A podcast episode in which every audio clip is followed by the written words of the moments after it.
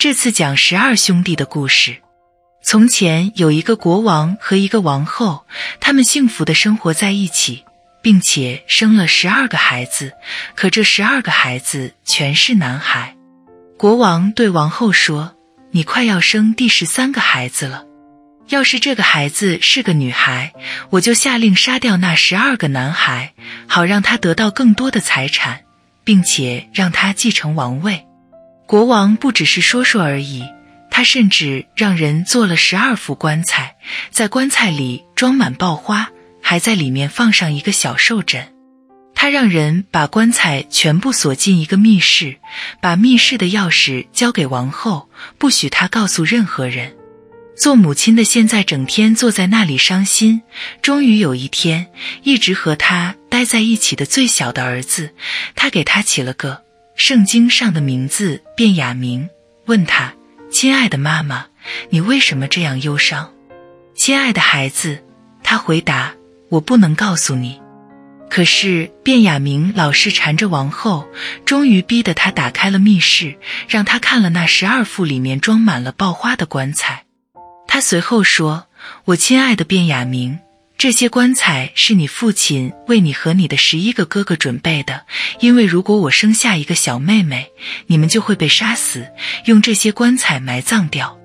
他边说边哭，卞雅明安慰他说：“别哭了，亲爱的妈妈，我们不会被杀死的，我们可以逃走。”可是王后说：“你和十一个哥哥逃到森林里去吧，你们要时刻。”派人在能找到的最高的树上放哨，注视城堡里的高塔。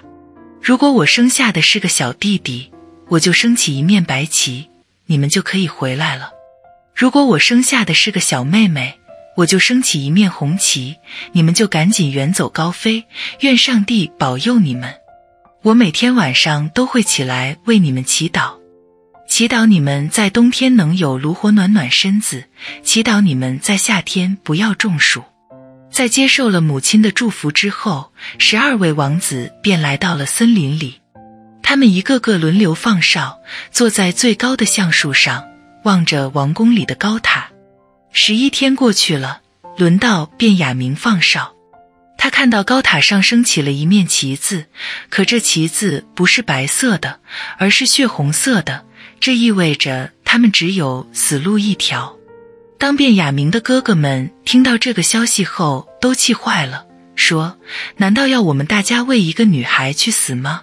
我们发誓要为自己报仇，不管在什么地方，只要见到女孩，就一定让她流出鲜红的血液。”于是，他们便向森林的深处走去，在森林中最黑暗的地方，发现了一座被人使了魔法的小空屋。他们说：“我们就住在这里。”卞雅明，你是我们当中年纪最小、身子最弱的，所以你就待在家里看家。我们其他人出去找吃的东西。随后，他们走进林子去射野兔、野鹿、各种各样的鸟和鸽子，并且寻找任何可以吃的东西，一起带回来给卞雅明，让他做好了给大家填肚子。他们在这小屋子里一起生活了十年，并没有感到时间很长。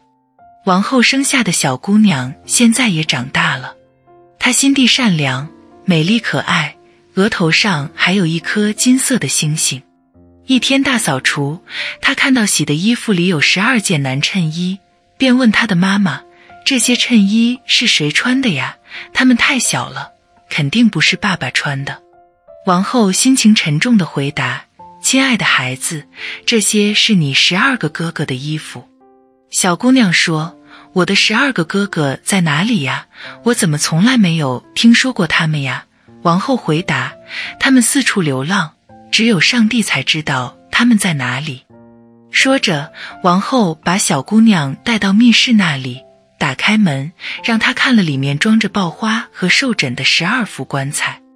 他说：“这些棺材是为你的哥哥们准备的，但他们在你出事前偷偷逃跑了。”王后把事情的的经过原原本本地告诉了小姑娘，而小姑娘则说：“不要伤心，亲爱的妈妈，我去把哥哥们找回来。”于是他带上那十二件衬衣，径直向森林走去。他走了整整一天，傍晚时来到了这座被人使了魔法的小屋。他走进小屋，看到里面有个少年，看到他长得非常漂亮，而且身上穿着华丽的衣服，额头上还有一颗金色的星星。少年感到很惊讶，便问：“你从哪里来？要到哪里去？”他回答：“我是公主，在寻找我的十二个哥哥，哪怕是走到天涯海角，我也一定要找到他们。”他说着，便拿出他们的十二件衬衣给他看。卞雅明这才知道她是他的妹妹。他说：“我叫卞雅明，是你最小的哥哥。”公主高兴地哭了起来，卞雅明也流下了热泪。他们亲热的又是亲吻又是拥抱。过了一会儿，卞雅明说：“亲爱的妹妹，我们还有一件麻烦事。我们十二个人发过誓，要杀掉我们见到的任何一个姑娘，因为我们就是为了一个女孩而被迫逃离王国的。”他说：“只要能救我的十二个哥哥，我愿意去死。”不行，卞雅明回答：“你不会死的，你先躲在这只桶下面，等十一个哥哥回来。”我会说服他们的。于是公主便躲到了桶下面。晚上，另外十一位王子打猎回来时，卞雅明已经把晚饭做好了。他们在桌子旁坐下来，边吃边问：“有什么新闻吗？”卞雅明说：“难道你们什么也不知道？”“没有。”他们回答。卞雅明说：“你们去了森林，我一个人待在家里。”可我知道的却比你们知道的还要多，快告诉我们吧！他们嚷道。他说：“不过你们得向我保证，绝不杀死见到的第一个女孩。”好的，他们一起说：“我们饶了她。”快把新闻告诉我们吧！卞雅明说：“我们的妹妹来了。”然后他提起木桶，公主从里面走出来了。只见她穿着华丽的衣服，额头上有一颗金色的星星，显得非常美丽、温柔、文雅。他们一个个喜出望外，搂着她的脖子，亲吻她，真心实意的爱她。从此，她便和卞雅明待在家里，帮他做家务。十一个哥哥去森林里打猎，抓来鹿。斑鸠和别的鸟让小妹妹和卞雅明仔细烧好了填肚子。小姑娘出去捡柴火，采来花草当蔬菜，把锅子放在火塘上，总是在十一个哥哥回来之前把饭菜做好。他还收拾小屋，给小床铺上了漂漂亮亮、干干净净的床单。哥哥们对他非常满意，和他快乐的生活在一起。有一天，留在家里的公主和卞雅明做了一顿非常丰盛的饭菜，等着哥哥们回来后一起坐下来，开心的又吃又喝。这座被人使了魔法的屋子有个小花园，里面开着十二朵百合花。公主想让哥哥们高兴一下，便摘下了那十二朵花，准备在吃晚饭时送给每位哥哥一朵。但是，就在他摘下那些百合花的同时，十二个哥哥变成了十二只乌鸦，从森林上空飞了过去。屋子和花园也立刻消失了。荒凉的森林里，现在只剩下了公主一个人。她朝四周看了看，见身边站着一位老太婆。老太婆说：“我的孩子，瞧你都干了些什么。”你为什么不让那些花长在那儿呢？那些花就是你的哥哥呀，他们现在要永远变成乌鸦了。小姑娘哭着问：“难道没有办法救他们了吗？”没有，老太婆说：“这个世界上只有一个办法能救你的哥哥们，可这个办法太难了，你不会愿意用这个办法救他们的，因为你要做七年哑巴，不能说话，也不能笑。”要是你说了一个字，哪怕是离七年只有一个小时，你的一切努力都会付诸东流。他们会因你说了一个字而全部死掉。公主心中想：我知道，我一定能救活我的哥哥们。于是，他就走到一棵大树旁，爬上去坐在上面纺纱，既不说话也不笑。说来也巧，一位年轻的国王打猎来到了这座森林。国王有条大狼犬，他跑到公主坐着的大树下，不停地围着大树跳上跳下，对着姑娘吠叫不止。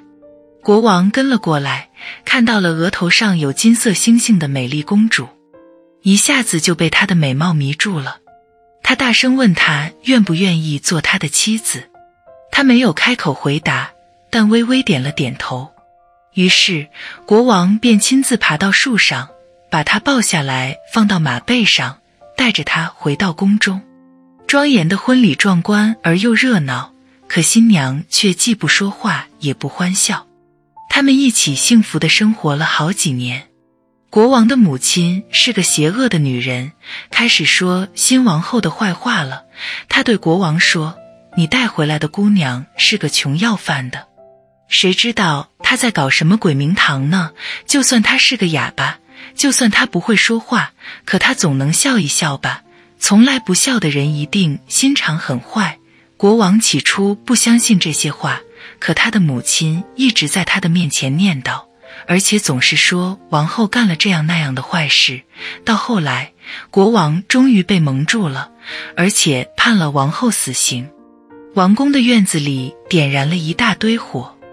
王后将被这堆火烧死，国王站在楼上的窗口前，眼泪汪汪地看着，因为他仍然深深地爱着王后。